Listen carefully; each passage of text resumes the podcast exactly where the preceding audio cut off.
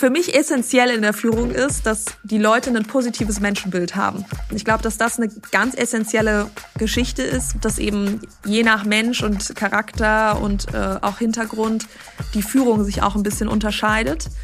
Aber trotzdem ist das Wichtigste für mich, dass ähm, den Menschen was zugetraut wird, dass ähm, ein positives Menschenbild da ist und den Menschen auch vertraut wird.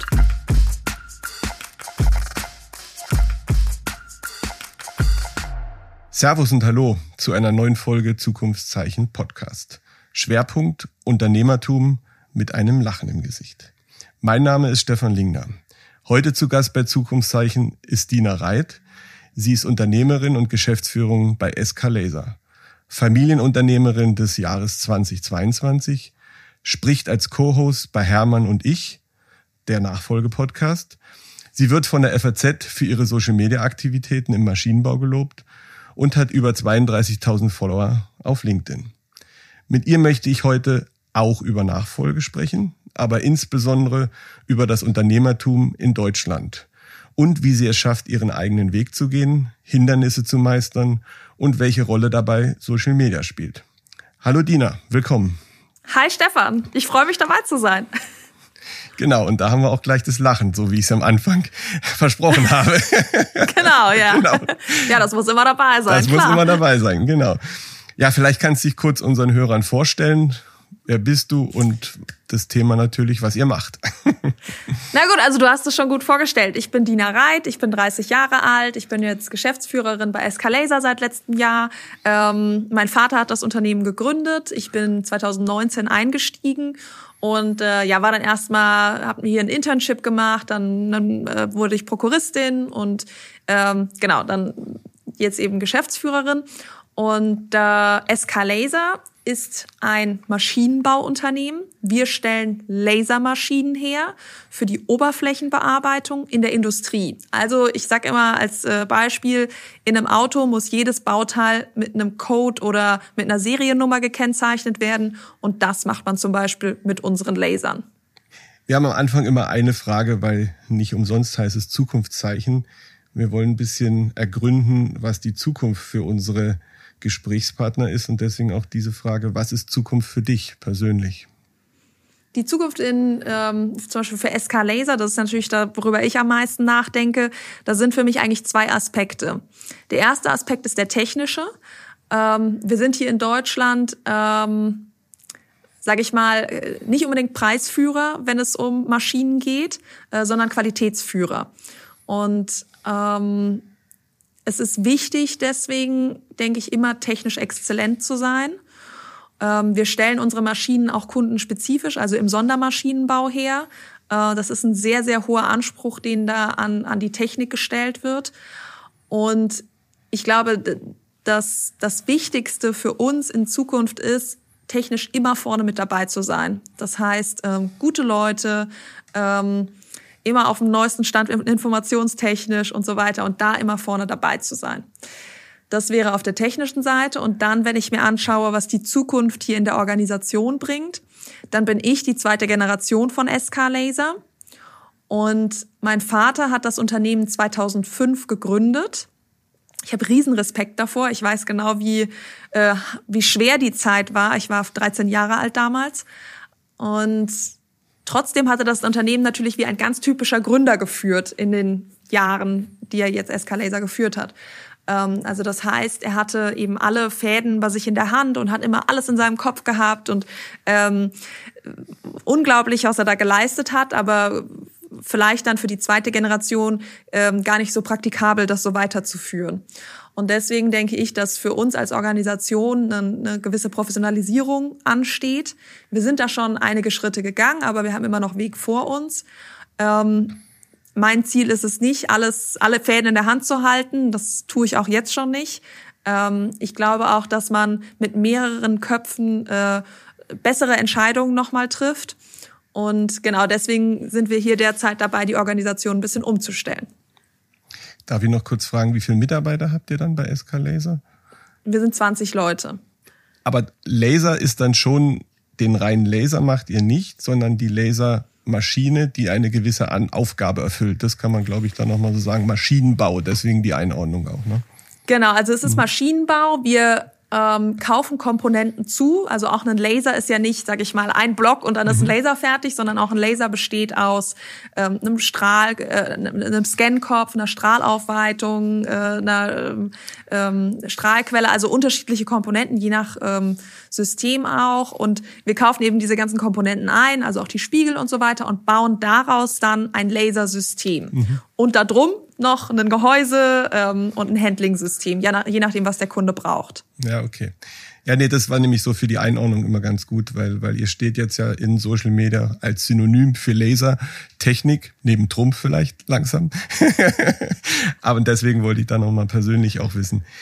Genau, wir haben uns ja auf dem Gipfel der Weltmarktführer in Schwäbisch Hall kurz persönlich kennengelernt. Und da hast du ja auch das Thema Nachfolge so als dein Thema vorgestellt oder deine Erfahrung geteilt. Und das würde mich auch nochmal interessieren, wie bist du da reingerutscht? Ich habe nur mal irgendwo kurz gehört, du hast nach Vorbildern gesucht, als du ähm, das Unternehmen äh, übernehmen solltest oder reingeführt worden bist, ne? Ja, also am Anfang wollte ich das Unternehmen gar nicht übernehmen. Ähm, als ich in der Schule war, habe ich ja mitbekommen, wie mein Vater gegründet hat und ich habe auch immer schon hier mal so im Büro mitgeholfen oder war auf einer Messe dabei oder habe mal so Videos mit meinem Vater fürs Unternehmen gemacht. Aber ähm, damals habe ich immer gedacht, boah, nee, hier im Unternehmen, das ist irgendwie gar nicht das Richtige für mich. Und ich habe dann äh, Wirtschaftswissenschaften studiert in Frankfurt und äh, habe dann aber nach ein paar Semestern noch ein zweites Studium dazu genommen. Das ist äh, Kunstgeschichte und Philosophie gewesen. Ui. Ich habe beide Studiengänge zu Ende gebracht, aber hatte dann eigentlich das Ziel, ich möchte Kuratorin werden im Museum. Und ähm, ich war dann im Museum für ein längeres Praktikum, habe mir das angeschaut und habe so gedacht, boah, nee, pff, das gefällt mir irgendwie gar nicht. Also ähm, keine Ahnung, das waren so viele Dinge. Also äh, Entscheidungsfähigkeit, die man da hat, ähm, wer entscheidet hinterher wirklich über die Ausstellung, ähm, äh, die Leute, mit, mit denen man zu tun hat, das hat irgendwie alles für mich nicht so gepasst. Und dann habe ich mich entschieden, ich möchte eigentlich gern Unternehmerin sein, so wie ich das auch von zu Hause kannte. Dann habe ich meinen Master noch in Management gemacht und bin hier eingestiegen. Und ähm, genau, also diese Suche nach den Vorbildern, das war eigentlich so, als ich 2019 eingestiegen bin, habe ich mich echt gefragt, wie kann man als Frau ein technisches Unternehmen führen? Kann ich jemals es schaffen, in einem Laserunternehmen Geschäftsführerin zu sein? Gibt's da eine Blaupause? Jetzt, ja. naja, und, und jetzt finde ich das irgendwie lustig, dass ich mich das gefragt habe, weil das für mich überhaupt keine Frage mehr darstellt. Aber damals habe ich mich das gefragt. Und dann habe ich nach Vorbildern gesucht und habe eben geguckt, gibt es andere Frauen, die technische Unternehmen übernommen haben, die da in der Nachfolge sind, die vielleicht auch kein ähm, Ingenieursstudium gemacht haben, sondern aus einem Wirtschafts- oder sogar Geisteswissenschaftenbereich kommen. Und so Frauen habe ich mir dann angeschaut und äh, war dann immer ganz froh, wenn ich doch die ein oder andere gefunden habe, die einen ähnlichen Weg gegangen ist. Und als du dann für dich zumindest klar war, dass du deine Erfahrung teilen willst kam dann automatisch Social Media oder wie ist es eigentlich dazu gekommen? Da wollen wir jetzt mal ein bisschen genauer reingucken, wie so deine Erfolgsstory auf LinkedIn und Co. Ähm, ähm, so angefangen hat, würde mich persönlich interessieren. Also das war eigentlich erstmal so, dass wir schon immer YouTube-Videos gemacht haben. Also man kann bei uns auf dem YouTube-Kanal gucken, da sieht man so Videos von mir, als ich noch in der Schule war. okay. ähm, hat mein Vater schon Videos von mir gemacht, wie ich vor den Lasern stehe. Und dann ähm, ging das irgendwie so, dass wir 2019 noch auf sehr, sehr vielen Messen waren als Aussteller. Und dann sind ja 2020 alle Messen weggefallen. Aber die Messen waren für uns der Hauptvertriebs- und Marketingkanal. Man muss dazu wissen, so eine Lasermaschine, die hält ziemlich lange, also so 10, 20 Jahre hält so eine Lasermaschine. Das heißt, wir sind sehr viel auf Neukundensuche mhm. immer wieder. Und die haben wir eben ganz viel über Messen gefunden früher. Naja, und dann, keine Ahnung, ich war jetzt nie so jemand, der viel bei Instagram oder sowas gepostet hat, aber irgendwie fand ich diese Plattform LinkedIn ganz gut. Und dann habe ich angefangen, bei LinkedIn 2020 ein bisschen was zu posten, aber am Anfang eher so ähm, ein Foto von was gelasertem oder sowas in die Richtung.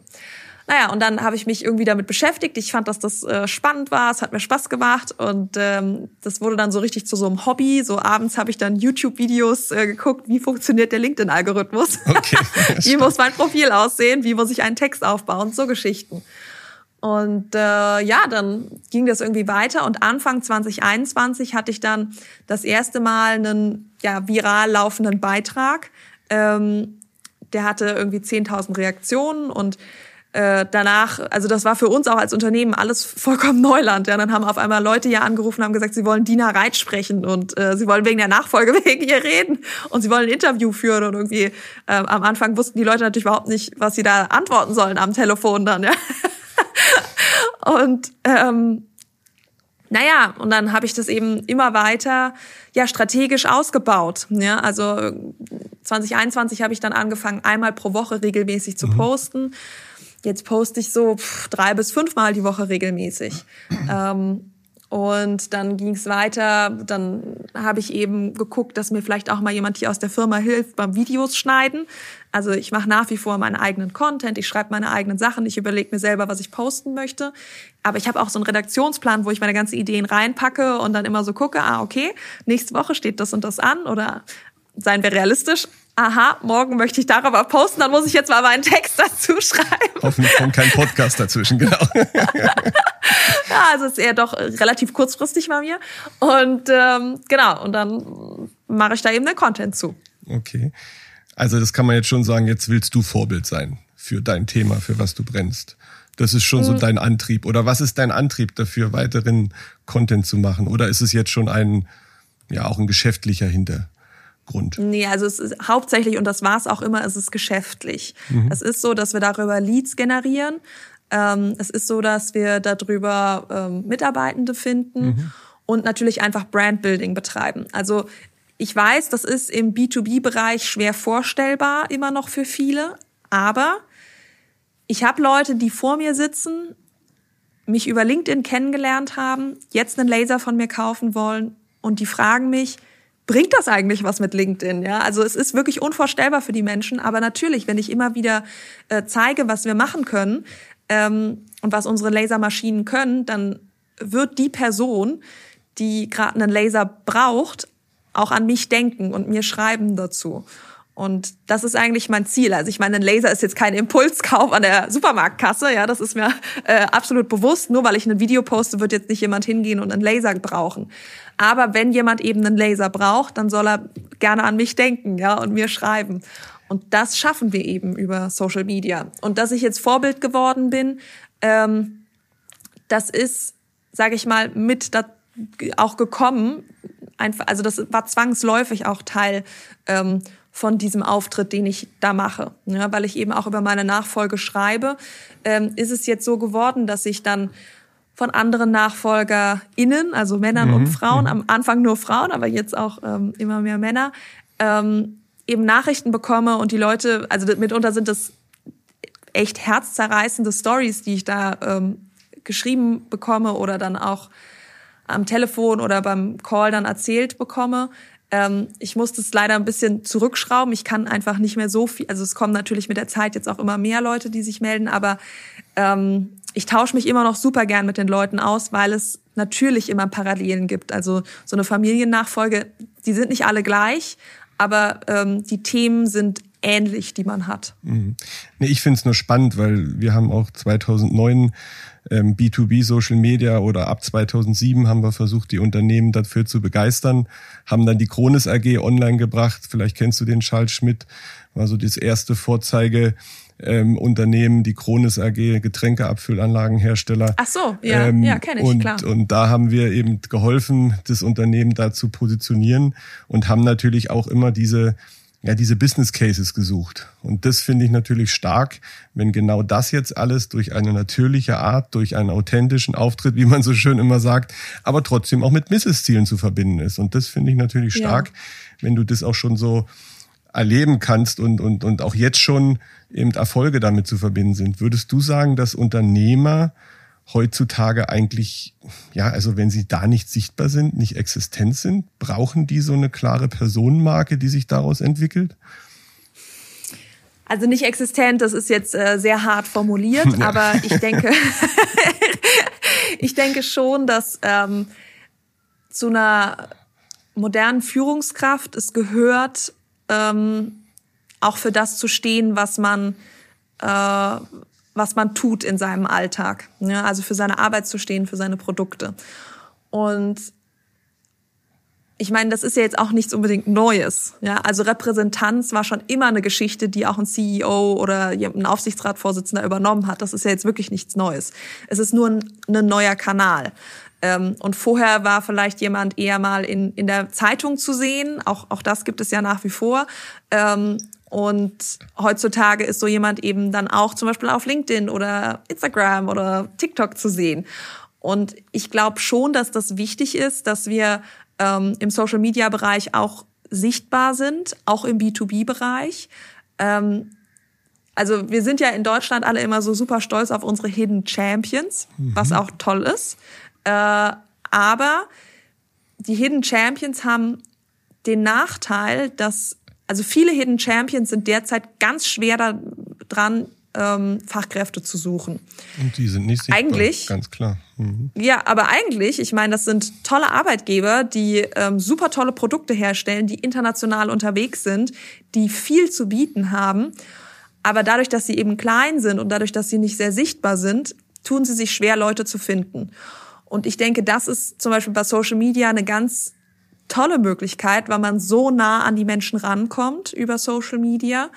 Und deswegen plädiere ich so ein bisschen dafür, dass man mehr versucht, zum Visible Champion zu werden. Mhm. Es gibt übrigens auch ähm, tolle Beispiele von Unternehmen, die ähm, es nicht über den Geschäftsführer oder die Geschäftsführerin machen, so wie jetzt bei mir, sondern die das zum Beispiel eher übers äh, Gesamtunternehmen machen, ja, die dann ähm, Corporate Influencer und das, so, wie sich sowas mh. nennt, dann aufbauen. Mhm. Ist auch eine Möglichkeit. Ja? Das muss man ja nicht immer alles über den einen Kanal machen. Gibt es für dich auch jetzt schon mal ab und zu die Kehrtseite zu spüren von der Präsenz? Oder kannst du das sehr schön austarieren? Antwortest mhm. du jeden? Vielleicht noch so als Nachfrage. Ich habe am Anfang jedem mhm. geantwortet. Jetzt ist es so, ich schaffe das nicht mehr. Und ich kriege natürlich auch viele Anfragen, die einfach, pff, also ähm, die nicht beantwortbar sind. Ja, also von Werbung bis hin zu, ich formuliere es mal nett, äh, Liebesbriefen kriege ich natürlich schon alles. Ähm, wobei sich LinkedIn da äh, jetzt zum Beispiel gerade im Punkt äh, Liebesbriefe noch sehr zurückhält. Also ähm, ich merke, den Content, den ich für LinkedIn produziere, den poste ich auch bei TikTok. Und bei TikTok muss ich mich eben nicht mit meinem Klarnamen anmelden. Und da geht's in den Kommentaren echt ab. Ja. Also wie als würde ich das überhaupt nicht lesen. Ja, sowas würde man einem Menschen, wenn man den äh, so zu an, Angesicht zu Angesicht trifft, würde man das niemals ins Gesicht sagen, was da reingeschrieben wird. Also schon beleidigend auch. Und ähm, das ist aber ja halt eben die die unterschiedlichen Plattformen. Ja, deswegen fühle ich mich ganz klar auf LinkedIn am wohlsten. Ähm, und ich muss immer so ein bisschen schauen, dass ich es zeitlich alles gut gewuppt bekomme, weil natürlich je mehr Content ich rausbringe, umso mehr Reaktion kommt auch zurück. Und ich schätze auch sehr diese Reaktion. Also ich finde, dass ähm, das Netzwerk sehr toll ist, was ich ähm, da bei LinkedIn habe. Man muss auch sagen, ich habe keine Trolls irgendwie so bei LinkedIn, die mhm. dauerhaft, keine Ahnung, immer so kommentieren, oh, Dina Reit, die gefällt mir nicht, ja, keine Ahnung. Ähm, sowas habe ich Gott sei Dank nicht. Ähm, und deswegen, also ich finde, dass es eine, eine coole Community so ist, mit der ich da am Kommunizieren bin. Ähm, trotzdem muss ich natürlich so ein bisschen schauen. Ich meine, als Geschäftsführerin habe ich doch auch noch einen Job einfach, der sehr zeitraubend ist. Und ähm, manchmal rutscht es dann, muss ich auch ehrlich sagen, viel so in den Feierabend-Wochenendbereich, ähm, dass ich dann halt noch irgendwie am Handy dann bei LinkedIn was mache oder meine Videos bei CapCut dann schneide und so, ja.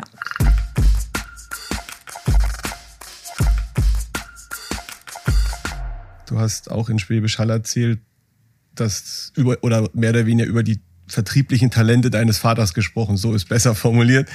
Und ja. ähm, wenn er jetzt ein bisschen zurücktritt, dass ihr da eine Lücke zu schließen habt, ähm, glaubst du, dass da vielleicht eben durch Social Media wenn man das noch weiter professionalisiert, wirklich der neue Vertriebskanal gefunden ist?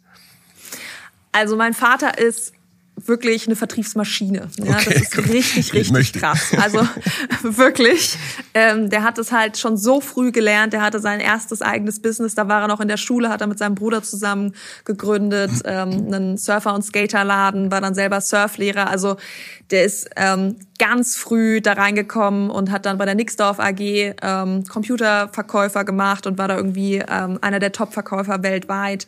Also er ist da richtig, richtig gut und hat so auch das Unternehmen natürlich sehr gut aufbauen äh, können, weil er ähm, auch er ist kein Ingenieur, aber er hat eben immer dafür gesorgt, dass ähm, Aufträge da waren und ähm, hat da wirklich einen unglaublichen Job immer wieder geleistet. Und ähm, ich sag mal so, so eine Lücke, also so große Fußstapfen wie seine zu, ähm, äh, zu füllen, das ist nicht einfach. Das ist besonders nicht einfach für jemanden, der ähm, als, als Mitarbeitender reinkommt, ähm, jemand, der sein eigenes Business irgendwie am Leben halten möchte und dann auch noch wirklich richtig gut im Vertrieb ist, der reißt dann natürlich ähm, schon einfach ordentlich einen ab. Ja? Mhm. Und ähm, für mich ist es, das hatte ich ja am Anfang auch angesprochen, puncto Professionalisierung.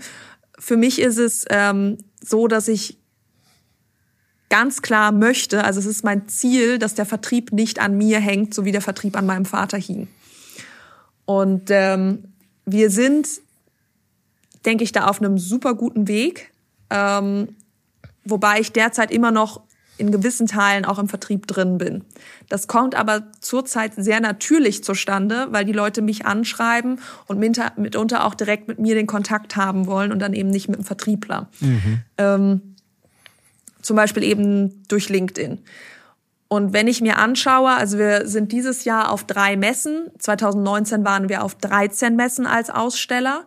Ähm, und wir steigern unseren Umsatz derzeit. Das heißt, ähm, LinkedIn ist schon ein Vertriebskanal für uns und es ist auch schon der Top-Vertriebskanal. Das ist stark. Und trotzdem würdest du es noch unterschreiben, Kai Halter, Marketing Director bei EBM Papst, hat, mal so schön formuliert, B2B-Marken tragen auch weiterhin Schuhe. Also dieser persönliche Kontakt, der dann auf einer Messe vielleicht vorbereitet wurde vorher auf Social Media, der ist für euch entscheidend dann für einen Abschluss. Nicht immer. Ähm, okay, ist, ist spannend. Ich, ich will es nur rausarbeiten. Ja, ja. ja, ja. Also äh, auf den Messen jetzt selber, also ich weiß nicht, wie das äh, bei anderen Unternehmen ist, aber ähm, im Laserbereich werden sehr wenig äh, Laser auf dem Messestand verkauft. Ja? Okay. Oft ist Messe für uns eine, ähm, eine Möglichkeit, um natürlich Menschen, die man vorher vielleicht schon kennengelernt hat, zu treffen, seine Maschinen zu präsentieren, aber auch um neue Kontakte zu finden. Mhm. Ähm, für uns, wenn ich mir jetzt unseren Vertriebs, ähm, also wie der, wie der Funnel quasi, wie das abläuft, anschaue, dann ähm, ja, der persönliche Kontakt ist total wichtig und sehr oft geschieht der auch ähm, über ähm, zum Beispiel Besuche beim Kunden oder dass der Kunde zu uns kommt. Ähm, aber ich habe genauso auch Kunden, die nie hier vor Ort waren, die vielleicht mal ein Muster hier hingeschickt haben. Wir haben das gemacht und äh, die kaufen wobei wir uns nur über einen Videocall kennen. Ja, also das wird schon immer digitaler. Wunderbar. Also das ist spannend, auch für mich eben diese Einblicke zu bekommen. Vielen Dank. Wenn wir jetzt noch mal so ein bisschen ja größer gucken und so ein bisschen unsere Arbeitswelt, Wirtschaft, du hast deinen eigenen Blick da rein. Aber das große Thema ist natürlich irgendwie die Transformation von der Industrie zur Wissensgesellschaft und hier eben die Veränderung von einer Einheitsökonomie zu einer Ökonomie der Vielfalt und Diversität, so hat es Wolf Lotter mal formuliert von Brand 1. Und das ist für mich eigentlich auch nochmal spannend, wie transformiert der Mittelstand oder eben ihr als Eskalaser euch gerade? Bist du da mittendrin durch diese anderen Formen von Kundenkontakten ähm, oder hast du noch eine ganz andere Strategie, einen Zukunftsplan, Vielleicht ist er auch geheim. naja, also ich glaube, ähm, Transformation, also gefühlt ist Transformation komplett äh, hier so der Tenor bei uns mhm. im Unternehmen. Ähm, Fangen wir mal mit der Transformation an, über die wir jetzt gerade schon gesprochen haben. Die Nachfolge ist ein Riesentransformationsprozess. Bedeutet ganz viele Änderungen in der Unternehmensstruktur, in der Organisation. Dann für uns ähm, ist auch ein großes Thema das Thema Digitalisierung. Ähm, und da rede ich jetzt gerade eigentlich gar nicht von, von LinkedIn und äh, digitalem Marketing, obwohl das natürlich auch wichtig ist. Aber ähm, ich spreche jetzt gerade eher von Digitalisierung unserer Anlagen, unserer Maschinen. Ähm, also sowas wie Kameraerkennung, sowas wie ähm, äh, Positionserkennung. Ähm, das sind Themen, also so Vollautomatisierungsgeschichten, das sind Themen, die natürlich unsere ähm, Kunden total beschäftigen und die auch für sie wichtig sind, wenn sie eine Maschine kaufen. Dann denke ich, was ein großer Transformationsprozess derzeit ist, ähm, den ich natürlich auch, sage ich mal, hautnah miterlebe, ist ähm, dass in unserer Technikwelt, in der Industrie, doch relativ wenig Frauen unterwegs sind derzeit noch. Ähm, ich sehe das auch bei uns im Unternehmen, wenn ich, sage ich jetzt zum Beispiel Elektroniker suche, ja, also Elektronikerin, trotzdem melden sich nur Elektroniker, ja. Also es ist wirklich schwierig, ähm, da Frauen ähm, für solche Jobs bisher gewinnen zu können. Trotzdem sind wir da total dran. Wir haben jetzt zum Beispiel Anfang des Jahres eine technische Leiterin eingestellt. Ähm, und da ist, denke ich, auch das Wichtige, immer wieder zu sehen.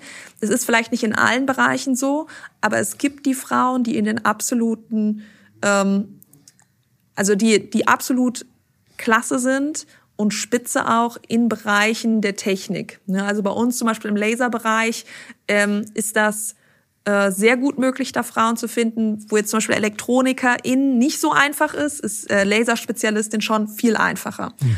Und ähm, ich glaube, dieses äh, erstmal so diese Gender-Lücke zu schließen, das ist, glaube ich, ein großes Thema, ähm, was wir derzeit in der Technik haben, was übrigens auch das Thema Fachkräftemangel äh, angeht. Also ähm, Frauen in, in die Technik bringen, bringen ist auch ein, ähm, ein guter Schlüssel, um ja die große Lücke, die wir im Bereich Fachkräfte haben, zu schließen. Und wenn du Transformationen, Zukunftspläne, ich habe gelesen, ihr macht auch ein Forschungsprojekt für Brennstoffzellenfertigung oder deren Automatisierung, besser gesagt. Wie seid ihr daran gekommen? Ja, also im Endeffekt, das war auch über LinkedIn. Okay. Ja. okay. ähm, das ist, da sind wir total stolz drauf. Ähm, super cooles Projekt, was äh, gefördert wird vom Bundesministerium für Verkehr und Digitales. Und ähm, mit uns gemeinsam in dem Projekt sind ähm, Thyssen Automation, Siemens, ähm, BMW, Fraunhofer Institut, ähm, das Brennstoffzellen äh, Institut. Ähm, und wir sind alle da drin, um die skalierbare Fertigung von Brennstoffzellen zu ermöglichen. Also das ist ein Dreijahresprojekt und derzeit kannst du dir vorstellen, dass auf einer Anlage, auf der Brennstoffzellen gefertigt werden, so um die 25.000 pro Jahr, also 25.000 Stück pro Jahr ausgebracht werden. Und unser Ziel ist es, das zu skalieren auf 500.000 Stück pro Anlage. Also das mhm. ist echt schon ähm, ja eine, eine große Nummer und ähm, wir sind da, also unser Job, unser Part bei der Geschichte ist, dass wir die Folien, die für die Brennstoffzellenfertigung genutzt werden, äh, schneiden, eben extrem schnell und präzise schneiden mit den Lasern. Und klar, das ist für uns so ein, ähm, das ist für uns ein ganz wichtiges Projekt. Einerseits, klar, es ist eine totale Zukunftstechnologie. Ähm, wir sind da mit super guten Partnern zusammen und können jetzt auch schon Partnerschaften für die Zukunft daraus schmieden. Und es ist natürlich ähm, für uns auch super, weil in so einem Forschungsprojekt kann ich eben auch ganz viel F&E betreiben, die vielleicht ansonsten eher auch mal auf der Strecke bleibt bei einem kleinen mhm. mittelständischen Unternehmen. Ähm, und hier wird sie eben gefördert. Das ist schon richtig cool. Also das muss ich wirklich den Hut ziehen. So wie du sagst, für eure Größe so eine Energie und so eine Power, nicht nur von der Führung, sondern auch von der Mannschaft. Das ist, glaube ich, Zukunft. Mehr kann man nicht machen, ja. als so nach vorne zu marschieren. Und dann braucht man wahrscheinlich auch nicht irgendwie den Jahresplan oder eine fünf Jahres Strategie. Oder hast du sowas? Nein, ich habe das nicht. Also ich habe, wir haben schon natürlich schon so ein paar Meilensteine. Ähm, ob das jetzt zum Beispiel mit meinem Vater zusammen ist oder irgendwie so äh, Software XY-Einführung, so Geschichten haben wir schon auch äh, mit mit Meilensteinen terminiert. Aber ähm, es ist jetzt nicht so, dass ich äh, ähm, keine Ahnung, täglich hier sitze und meine Checkpoints so abhake für die nächsten zehn Jahre, die da aufbereitet sind. Aber dann kann man schon sagen, dass ihr für diese ganzen Stapelkrisen, wo wir nicht so richtig wissen, was da morgen um die Ecke kommt, dass ihr Resilienz seid in, im Team, dass ihr wirklich diese Anpassungsfähigkeit so inhaliert habt schon? Total, Total. ja. Mhm. Also ich bin 2019 eingestiegen und seitdem habe ich Krise erlebt. Als mhm. erstes war das für uns die Automobilkrise. Ähm, wir waren sehr, sehr stark auf Automobilisten ausgerichtet, als ich reingekommen bin. Ähm, jetzt nicht direkt, keine Ahnung, VW, BMW und so weiter, sondern der Zulieferer vom Zulieferer. Ja, das waren so unsere Kunden immer. Und sind es auch immer noch, aber es waren fast nur unsere Kunden. Ja, und das war halt schon ziemlich heftig dann eine Zeit lang. Und ähm, genau, dann kam eben Corona. Also vielleicht so 2019, was haben wir da gemacht? Wir haben als erstes mal geguckt, dass wir andere Kunden aufbauen. Ja? Also in anderen Bereichen sind wir mehr reingegangen, ob das dann irgendwelche damals noch Medizinmessen waren, auf denen wir waren zum Beispiel, ja, ähm, oder dass wir mehr geschaut haben, dass wir in den in den ähm, Kunststoffschneidebereich reingehen. Also da da haben wir so uns erstmal ähm, thematisch ein bisschen verändert. Dann ähm, kam Corona. Da war erstmal für uns die große Herausforderung, wie stemmen wir das weiter mit Marketing und Vertrieb. Ähm, das war nicht sofort vom Tag eins ein brennendes Problem, weil äh, unsere Leadzeiten relativ lang sind. Also von der ersten Anfrage bis zur äh, Bestellung, das dauert gerne mal sechs Monate bei uns. Ähm, das heißt, als jetzt äh, März 2020 klar war, wir gehen erstmal nicht auf Messen, war jetzt nicht direkt akut an dem Tag äh, das Problem da, aber wir mussten eben für die Zukunft uns was überlegen. Und dann kamen natürlich diese ganzen Lieferengpässe. Da haben wir, muss ich schon ehrlich sagen, das war ziemlich anstrengend auch für uns. Ähm, das hieß dann mitunter, dass wir von irgendwelchen Importeuren aus Frankreich oder so dann Bauteile kaufen mussten, die eigentlich aus Deutschland kommen, weil der deutsche Vertrieb die einfach nicht mehr hier zur Verfügung hatte. ähm, was einfach im Endeffekt bedeutet viel mehr Organisation, viel, viel, viel mehr Organisation, viel mehr ähm, Kosten, die beim Einkauf entstanden sind und natürlich einfach echt voll der Hessel, ja. Also der Kunde ist natürlich dann auch äh, naja, sauer, wenn er seine Sachen öfters, später ja. bekommt und so weiter. Das ist einfach eine sehr anstrengende Zeit gewesen. Hat sich jetzt Gott sei Dank wieder entspannt, aber also in fast allen Bereichen Steuerung ist schon manchmal noch ein Problem. Aber ansonsten ist das jetzt schon wieder ähm, ganz gut geworden, ja. Und ähm, ja, also diese diese ganzen Probleme, die da so gekommen sind in letzter Zeit. Ähm, wie du sagst, die haben mir im Endeffekt gezeigt, dass das Unternehmen resilient ist und was auch für mich irgendwie ein ganz gutes Signal war, einfach jetzt auch als Nachfolgerin. Mhm. Das Unternehmen ist, steht stabil da. Ähm, mein Vater hat auch sehr konservative ähm, Finanzpolitik immer betrieben. Ähm, und die das Team ist so aufgestellt, dass wir auch immer wieder ähm, neue Themen angehen können. Ja, klar, als Sondermaschinenbauer bist du da eh drauf programmiert, ja. geht gar nicht anders. Ähm, ja, und das ist toll, das macht Spaß und ich freue mich da auch drüber. Und das gibt dir auch die gewisse Sicherheit, dass du dann auch noch den Social Media Post in Ruhe machen kann als abends und keine Angst haben musst, was der Tag bringt. Das ist gut. Ja. Du hast von der Digitalisierung oder grundsätzlich von dem auch intelligent machen eurer Anlagen oder Maschinen gesprochen. Wie gehst du mit diesem Boost oder mit dieser großen Wirkkraft von künstlicher Intelligenz um, was da gerade über uns hinüberfegt, nicht nur in der Medienbranche, in allen Branchen. Und ähm, wie geht so ein Mittelständler damit um? Und du persönlich auch? Ja, also ich persönlich, ich weiß nicht, wie oft ich gestern bei ChatGPT irgendwelche Sachen korrigieren habe lassen, irgendwelche Texte, die ich geschrieben habe oder so. Ähm, ja, das finde ich schon mal erstmal super, total praktisch, ähm, finde ich richtig gut. Ähm, und ansonsten, jetzt zum Beispiel, wenn man sich unsere Maschinen anschaut, wir haben eine Maschine jetzt äh, entwickelt mit künstlicher Intelligenz im Code, wo es ähm, um die automatische Anpassung der optimalen Lasereinstellung auf unterschiedliche Materialien geht. Also jedes Material reagiert anders auf den Laser und da dann immer die richtigen Einstellungen zu finden, ist eine Herausforderung. Und ähm, das technisch zu lösen, Das war äh, eine sehr lange Aufgabe, hochkomplex, aber auch eine sehr, sehr coole Challenge irgendwie.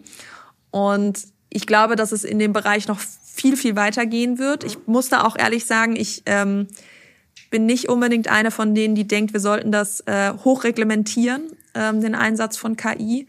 Ich glaube, dass ähm, wir, also Deutschland ist ja eigentlich, wenn wir uns das anschauen in der KI-Forschung, äh, ziemlich weit vorne dabei. Also wenn man sich jetzt so quasi äh, Lehrstühle ähm, pro Kopf äh, Deutschen anschaut, dann sind wir da ziemlich weit vorne. Aber die Umsetzung, da, da hapert es gerade noch so ein bisschen. Und ähm, ich gebe ehrlich zu, ich denke, da sollten wir uns sputen und sollten nicht den Anschluss verpassen, wie auch bei, keine Ahnung, irgendwelchen ähm, sozialen Netzwerken, die dann eben eher von anderen Nationen gebaut wurden. Und ähm, ich denke nicht, dass wir uns da selber im Weg stehen sollten durch Überreglementierung und ähm, aus Angst. Also ich mhm. glaube, dass das eine, eine große Chance ist, die wir jetzt ergreifen sollten. Ich habe ja auch einen Podcast mit der Dorothee Töreki gemacht, die ganze Thematik auch natürlich bei so Mid-Journey mit der Medienbranche hatten wir viel gesprochen. Und, und sie habe ich auch gefragt, ja, was würdest du meiner Tochter raten? Soll die was studieren oder soll die lieber gleich ein Handwerk lernen?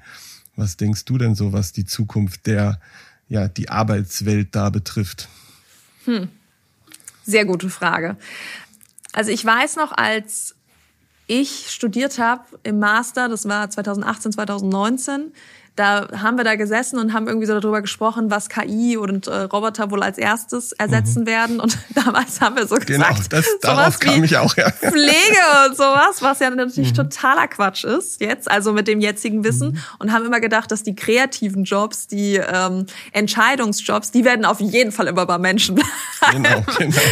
So, und äh, jetzt stehen wir da und merken, dass ChatGPT viel schönere Texte schreibt als, äh, oder nicht viel schönere, aber wunderschöne Texte schreiben kann und äh, tolle tolle Bilder kann äh, AI auch machen und ähm, Entscheidungen treffen kann es irgendwie äh, auch jetzt schon in vielen Bereichen. So und ich denke, ähm, wo ich aber immer wieder merke, ähm, wo es sehr sehr schwierig ist ähm, zu digitalisieren bis zum geht nicht mehr und auch es schwierig ist für AI, ist der Bereich, wo alles Sonder ist. Ja, also ich merke das zum Beispiel bei uns wenn ich Sondermaschinen baue und jede Maschine ist wirklich anders. Also ich rede jetzt nicht davon, in der einen setze ich den Roboter in Größe S ein, in der nächsten äh, setze ich den Roboter in Größe M ein.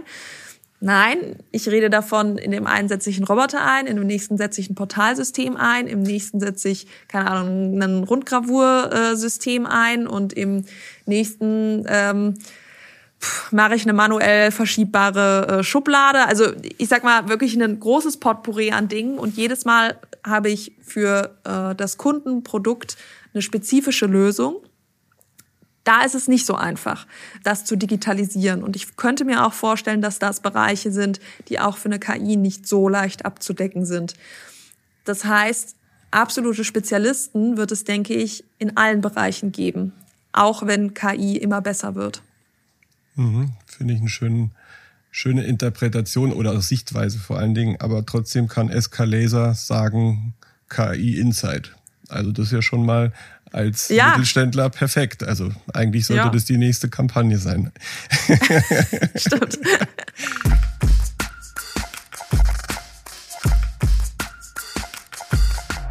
Ich bin ja auch Mitglied ähm, im Verband der Familienunternehmen und guckt dann natürlich schon ab und zu auch mit einer gewissen Sorge nach Berlin mit der Regulierung, den vielen Vorgaben, welche Technologien gemacht werden sollen, welche eingesetzt werden sollen. Und habe jetzt erst nochmal gelesen, dass die Trumpfchefin Leibinger Kammüller hat vor kurzem erst in einem FAZ-Interview gesagt, und da ging es so um die Themen des Grundmissvertrauen der Politik in die Eigenverantwortlichkeit von Unternehmen. Und da sagte sie, der Staat ist nicht der bessere Unternehmer. Er hat für die Rahmenbedingungen zu sorgen und unsere Stärke als Unternehmen hingegen sind die Agilität und der Forschergeist. Mhm. Dafür müssen wir doch eigentlich eintreten als Familienunternehmen. Also ich fand ja. das sowas von passend.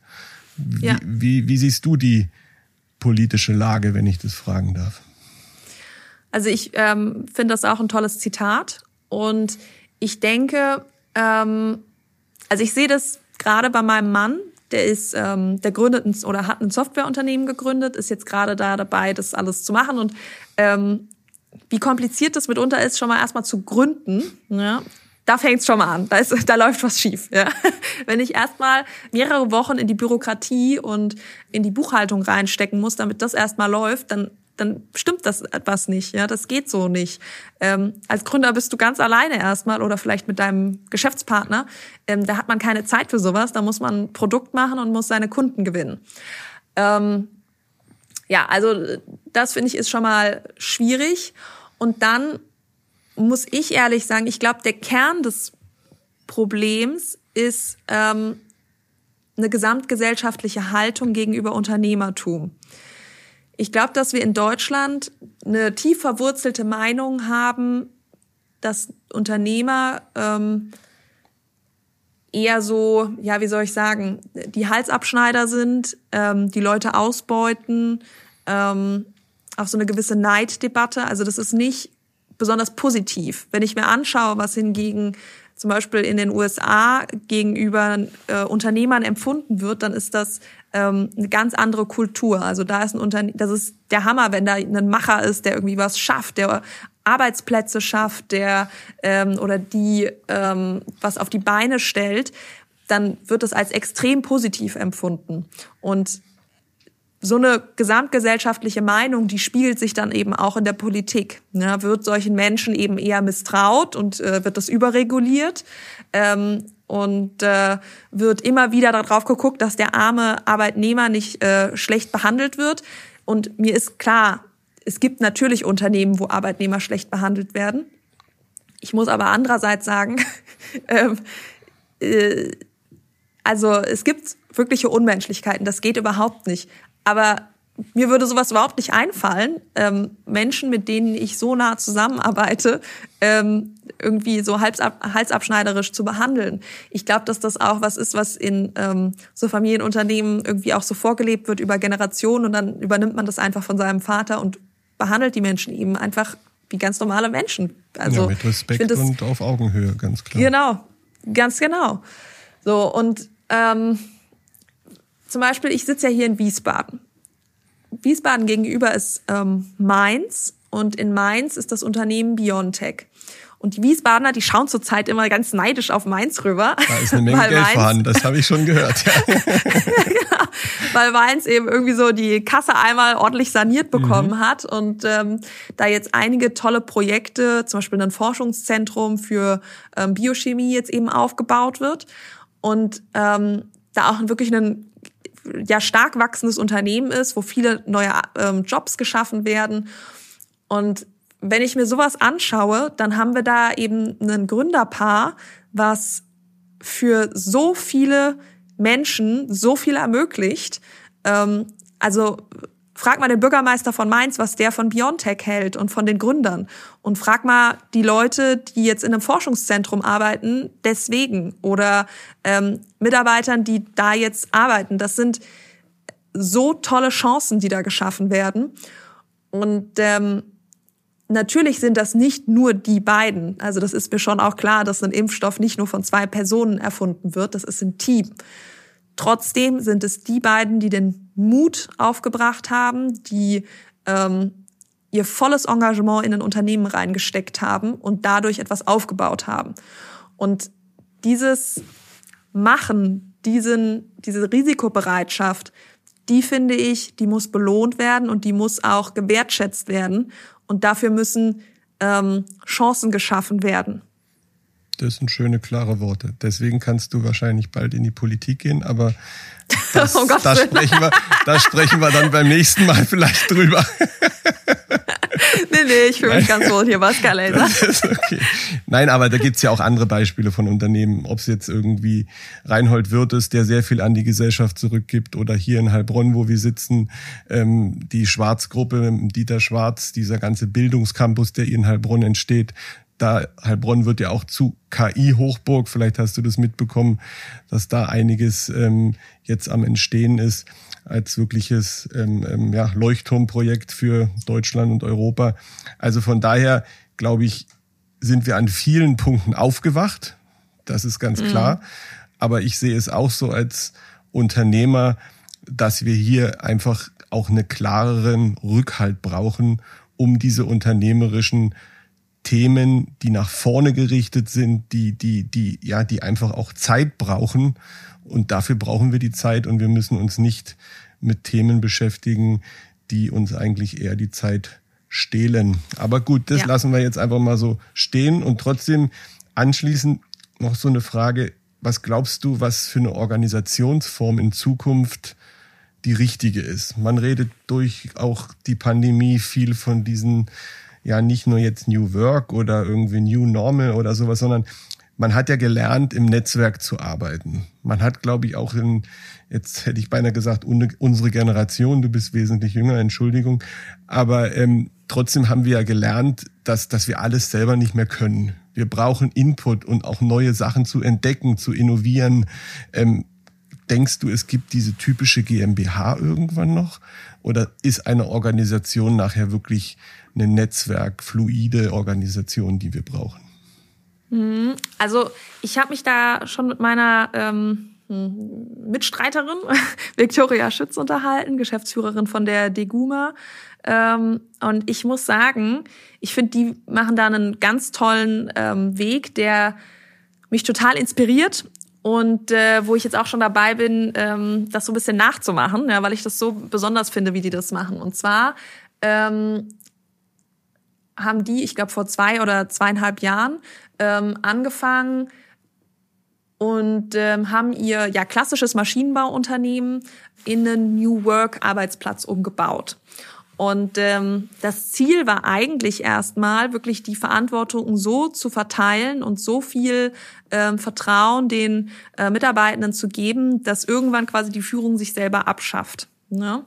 Und ähm, die haben dann zum Beispiel Teams, also die haben eben Teams, die jetzt nicht nur, ich sag mal, das Vertriebsteam und äh, das, äh, keine Ahnung, Produktionsteam sind.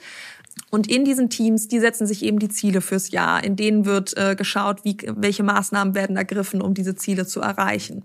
Ähm, in diesen äh, Teams werden Entscheidungen getroffen und eben nicht alles von der Geschäftsführung vorgegeben. Ne? Und ich finde, das ist ein ähm, ja wirklich spannendes Konzept und äh, Victoria hat da dann mit einer Beraterin das alles zusammen umgebaut. Die Beraterin ist dann mit in die äh, Geschäftsführung gekommen und äh, irgendwann kam dann der Punkt, wo sie gemerkt haben, okay, wir sind schon richtig weit gekommen, aber ähm, diese ähm, Rolle der Geschäftsführerin, die sie ja jetzt zu zweit sind, die fällt irgendwie doch nicht ganz weg. Ja, also ähm, Führung braucht es eben doch noch. Also Leute, die zum Beispiel Repräsentation machen, zum Beispiel ähm, einen, äh, ein Ziel formulieren fürs Gesamtunternehmen, die eben auch eine Anlaufstelle sind für die Leute, die, sage ich mal, den Gesamtüberblick haben. Solche Leute braucht es eben doch.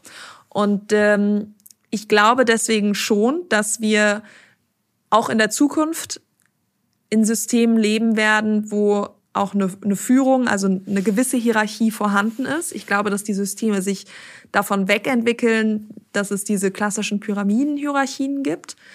Aber ja, also ich glaube schon, dass es nach wie vor GmbHs geben wird. Ja. Um die Sache, genau.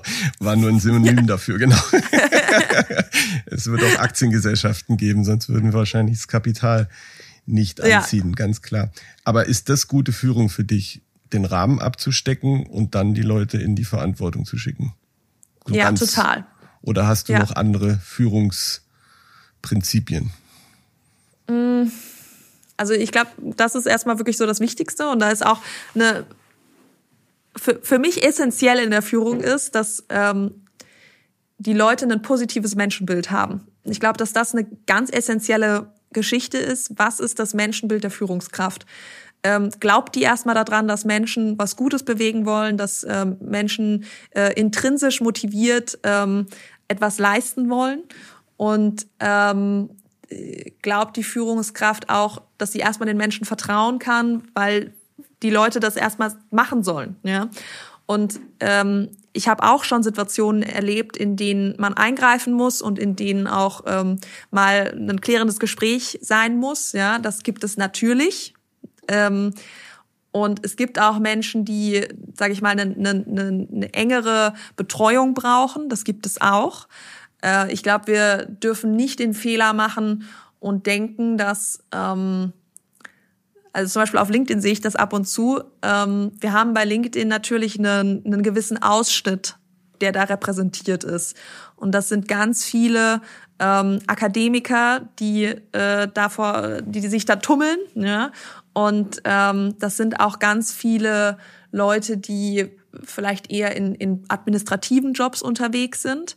Ähm, und ich glaube schon, dass Arbeits Plätze schon ein bisschen anders sind als das, was man bei LinkedIn so grundsätzlich vorfindet. Also ich sage jetzt mal, der typische Polizist, Pilot, ähm, die äh, Elektroingenieurin, die in der Produktion arbeitet und so weiter, das sind ja ähm, Jobs, die auch gefüllt werden müssen und die vielleicht halt bei LinkedIn nicht so viel unterwegs sind. Aber ähm, Genau, und ich glaube auch, dass eben je nach Mensch und Charakter und äh, auch Hintergrund ähm, die Führung sich auch ein bisschen unterscheidet. Aber trotzdem ist das Wichtigste für mich, dass ähm, den Menschen was zugetraut wird, dass ähm, ein positives Menschenbild da ist und den Menschen auch vertraut wird. Jetzt haben wir schon fast, glaube ich, 45 Minuten gesprochen und möchte nochmal auf diesen Anfang zurückkommen, Unternehmertum mit einem Lachen im Gesicht. Das habe ich deswegen ausgesucht, weil ich wirklich in der Recherche, als ich ein bisschen natürlich im Netz mich umgeschaut habe, du lachst eigentlich auf jedem Foto. Du bist so positive oder du hast eine so positive Ausstrahlung. Und da habe ich mich gefragt, ist es wirklich so eine innere Leichtigkeit, die du hast? Oder kannst du gar nicht anders, dann ist es noch besser. ähm, oder gibt es auch die andere Dina? Also das, äh, die auf den Tisch haut oder sowas. ähm, also, ich weiß noch, als ich hier eingestiegen bin bei SK Laser, da war das erstmal super schwierig alles für mich. Und irgendwie, ich habe mich so schwer getan, weil ich musste in die Technik erst reinkommen und kann ich als Frau das äh, als Geschäftsführerin machen. Ich habe mich so hinterfragt und so weiter. Da war es erstmal ein paar Monate überhaupt nicht leicht für mich. Also die ersten zwei Monate waren sehr, sehr schwer. Und wir haben uns dann auch eine Beraterin hier äh, hingeholt, die dann mit uns die Nachfolge eben durchgegangen ist, die dann Meilensteinplan erstellt hat und so Geschichten. Und ich weiß noch, irgendwann hat die auch mal gefragt, was wer denn so mein Vorbild wäre, ja. Und dann habe ich damals so gesagt, ach, mein Cousin, der ist irgendwie immer, der hat so eine Leichtigkeit und so eine positive Ausstrahlung. Und ich merke, also ich meine, ich sag mal so, die erste Phase für mich, das war natürlich auch eine gewisse, äh, ja, wie soll man sagen, so ähm, so ein Gesamtschock fürs System, ja, also Job-Einstieg direkt in die Führung rein und dann noch irgendwie äh, komplett neuer äh, Bereich mit der Technik. Ähm, und nachdem sich das dann irgendwann so ein bisschen ja gesetzt hat, ähm, habe ich gemerkt, dass ich, dass mir das total wichtig ist, dass ich die, diese Leichtigkeit habe. Und ich versuche meinen Alltag mit so viel Leichtigkeit wie irgendwie möglich zu leben. Das heißt für mich zum Beispiel auch, dass ich hier morgens eine Runde gehe, wo ich mal mit den Leuten einen Schnack halte, wo ich mal frage, wie es den Leuten jetzt nicht nur im beruflichen, wo die gerade stehen, sondern auch privat, wie es da läuft. Ähm, ich glaube, dass das total wichtig ist, um eine gewisse Leichtigkeit zu haben. Habe ich schon mal richtig blöde Situationen erlebt? Ja, natürlich. ich führe Personal und ich äh, bin im äh, Sondermaschinenbau unterwegs. Natürlich habe ich auch Sachen erlebt, wo ich mal, ähm, mal abends nach Hause gegangen bin und gedacht habe, boah, äh, wie soll das denn jetzt werden? Na klar habe ich das auch schon erlebt. Aber ähm, was ich hier mache, habe ich selber ausgewählt. Das ist ähm, der Job, den ich für mich gewählt habe und und ich wähle den ja auch jeden Tag wieder. Ja. Und ich will den nicht jeden Tag wieder wählen, wenn das jetzt zum Beispiel ein Job wäre, der mich total fertig machen würde. Ich finde den Job super, ich bin sehr zufrieden. Klar habe ich auch mal einen schlechten Tag, natürlich, das haben wir alle, ja, aber das gehört einfach mal zum Leben dazu. Aber der Job macht mir total Spaß und deswegen kann ich da auch so positiv dran gehen, dass wenn dann ein Bild kommt, ich dann drüber lächel oder einfach halt hier, äh, wenn ich wenn ich die Leute treffe, dass ich da ähm, eine gute Zeit mit denen haben kann. Und ich glaube auch, dass es ganz wichtig ist. Ich glaube, jeder sollte diese Leichtigkeit in seinem Leben haben. Genau, die sucht man ja oft und manchmal hat man sie, wenn man das Richtige gefunden hat. Nicht nur in der Partnerschaft, sondern natürlich auch im Berufsleben. Von daher, nee, also finde ich schön, dass du auch so eine Einblicke gibst. Ich habe noch eine, vielleicht noch persönlichere Frage, wenn ich darf. Weil, okay. nein, nein, schauen wir mal. Schauen wir mal, genau. ähm, nee, weil ich das halt eben auch selber erlebt habe. Also ich habe die Agentur gegründet 96, mein Vater kam 2000 dazu, da war es andersrum. Und dann hatte ich eigentlich wirklich jahrelang keinen Vater, sondern Geschäftspartner. Und, und das habe ich mich so gefragt, das kann auch ein Thema sein. Und ähm, also ich habe heute wieder einen Vater, auch wenn er jetzt gesundheitlich nicht mehr ganz so fit ist. Aber es ist, das, das hat schon geprägt in einer Zeit, wo man dann einen Geschäftspartner hat, aber dann nicht immer alles trennen konnte. Mm. Ja, also dieses Trennen äh, beruflich und privat, ich glaube nicht, dass das voll möglich ist. Ähm, so erlebe ich es auf jeden Fall nicht. Ähm, fangen wir mal so an. Mein Vater und ich, wir kommen schon immer gut miteinander klar und wir sind uns auch ein bisschen ähnlich. Okay. Also meine Mutter mhm. und meine Schwester sind sich eher ähnlich und ich bin mir eher mit meinem Vater ähnlich. Ich hatte aber nie so viel mit ihm zu tun, wie ich in den Jahren ich. 2019, 2022, äh, 2020, 2021 und 2022 mit ihm zu tun hatte. Weil sieben Tage die Woche miteinander zu arbeiten, ähm, das ist schon das ist schon einfach noch mal näher, ja. Und dann muss man jetzt auch noch dazu sagen, wir wohnen auch nicht so weit voneinander entfernt, also so sieben Gehminuten. Und äh, wir sehen uns dann auch noch mal irgendwie mal am Samstag oder am Sonntag und trinken einen Tee zusammen oder essen was zusammen. Und ähm, also wir haben schon ein sehr enges Verhältnis. Und unser Verhältnis ist jetzt so eng wie noch nie und für mich auch so gut wie noch nie. Heißt das, dass wir uns nie gestritten haben während der Nachfolge? Nein, natürlich nicht. Und heißt das, dass wir vielleicht auch mal unterschiedliche Meinungen haben, wenn es jetzt ums Business geht? Ja, natürlich. Also ähm, klar, ich meine, äh, ich mache die Sachen natürlich auch in ein paar Sachen anders als mein Vater. Und ähm, ich weiß noch, als er das erste Mal mir gesagt hat, du Dina, also wir machen das jetzt so, aber ich, wenn ich allein wäre, würde das nicht machen. Wir machen das jetzt so, weil du sagst, du möchtest das so machen. Und da pff, hat mich natürlich äh, tief schockiert, ja. Also mein Vater mit der ganzen Erfahrung genau. sieht es anders, ja. Oh, um Gottes Willen. ähm, aber ich glaube, was es dafür braucht, ist ähm, auf jeden Fall auf einer Seite haben wir das, extreme Charakterstärke. Mein Vater kann wirklich gut abgeben. Ich habe da riesen Respekt vor ihm. Ähm, und einfach eine, ja, eine, ein liebesvolles Miteinander. Mein Vater möchte wirklich, dass die Nachfolge funktioniert und ist auch dafür bereit, äh, abzugeben und mir zu vertrauen. Habe ich noch einen Vater? Ja, habe ich. Ähm, aber mitunter müssen wir uns echt am Riemen reißen, dass wenn ich zum Beispiel im Urlaub bin und wir telefonieren miteinander, dass ähm, ich dann auch mal sage, nee, darüber können wir jetzt nicht reden, ja, sonst kann ich nicht entspannen. ja, genau. Also gibt es schon, ja klar. Nee, nee, Nee, vielen Dank für die Antwort. Also ich habe hier noch so eine Frage, hast du einen Zukunftsoptimismus? Ich denke, das können wir ja, mit Ja total. beantworten. Gell? Da, 100 Prozent. Da ja, mache ich einen Haken. Okay. Und dann hast du ein persönliches Zukunftsprojekt? Zukunftsprojekt. Also mein Zukunftsprojekt ähm, ist SK Laser. Das ja, reicht. Ganz klar. Das, äh, genau, das reicht mir wirklich. Das ist äh, viel Arbeit. nee, wunderbar. Nee, also wirklich, ich, bin jetzt auch mit meinen Fragen am Ende. Wir könnten sicherlich noch ein bisschen weiterreden, aber sind jetzt, glaube ich, schon gut bei einer Stunde. Also erstmal wirklich vielen lieben Dank, dass du die Zeit genommen hast und ähm, das mit dem Lächeln im Gesicht, das werde ich mitnehmen, weil das ist wirklich, wir haben jetzt ja hier heute einen Videocall, sind remote zusammengeschaltet und, und trotzdem kommt diese Energie rüber. Das möchte ich dir wirklich rüberspiegeln. Danke. Vielen lieben Dank. Ich habe viel gelernt. Ich hoffe, unsere Hörer sehen das genauso und vielen Dank. Vielen Dank, Stefan. Ganz toll, dass ich dabei sein durfte. Wirklich ein tolles Gespräch. Er hat wirklich Spaß gemacht. Ja. Danke, finde ich auch. Hat echt Spaß gemacht.